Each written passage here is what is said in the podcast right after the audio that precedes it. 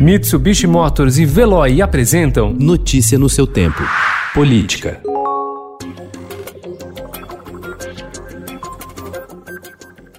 A Câmara proibiu deputados de usar o dinheiro da cota parlamentar para contratar serviços que gerem lucro na internet. A medida foi tomada após o Estadão revelar que parlamentares estavam transformando a divulgação de atividades no Congresso num negócio privado ao monetizar seus canais no YouTube com vídeos que arrecadam recursos de acordo com o número de visualizações. A prática vem sendo chamado de toma lá da cá nos corredores do Congresso.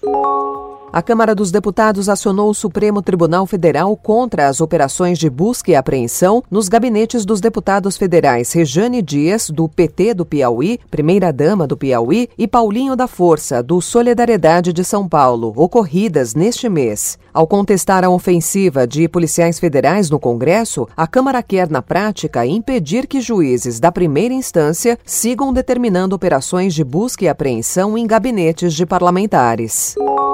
O presidente do Supremo Tribunal Federal, ministro Dias Toffoli, afirmou ontem que não se pode aceitar as fake news como um fenômeno inevitável e que o inquérito em curso na corte que apura a disseminação de notícias falsas e ameaças a ministros não investiga críticas à corte, mas sim uma máquina de desinformação que usa robôs e perfis falsos. Nós não podemos aceitar isso como algo que seja impossível de combater ou que seja algo que se tornará natural no dia a dia. Nós temos que ter instrumentos, sim. Nós temos que ter Estado, sim. Nós temos que ter regulação, sim. Nós temos que ter responsabilidade do mercado, sim, a respeito desses temas. Nós não podemos compactuar com isso. É preciso também investigar as práticas criminosas. Se a coisa acontece é porque alguém tem interesse em que ela aconteça. Então, se existe notícia fraudulenta, se existe notícia falsa, se existe a desinformação, é porque isso interessa a alguém.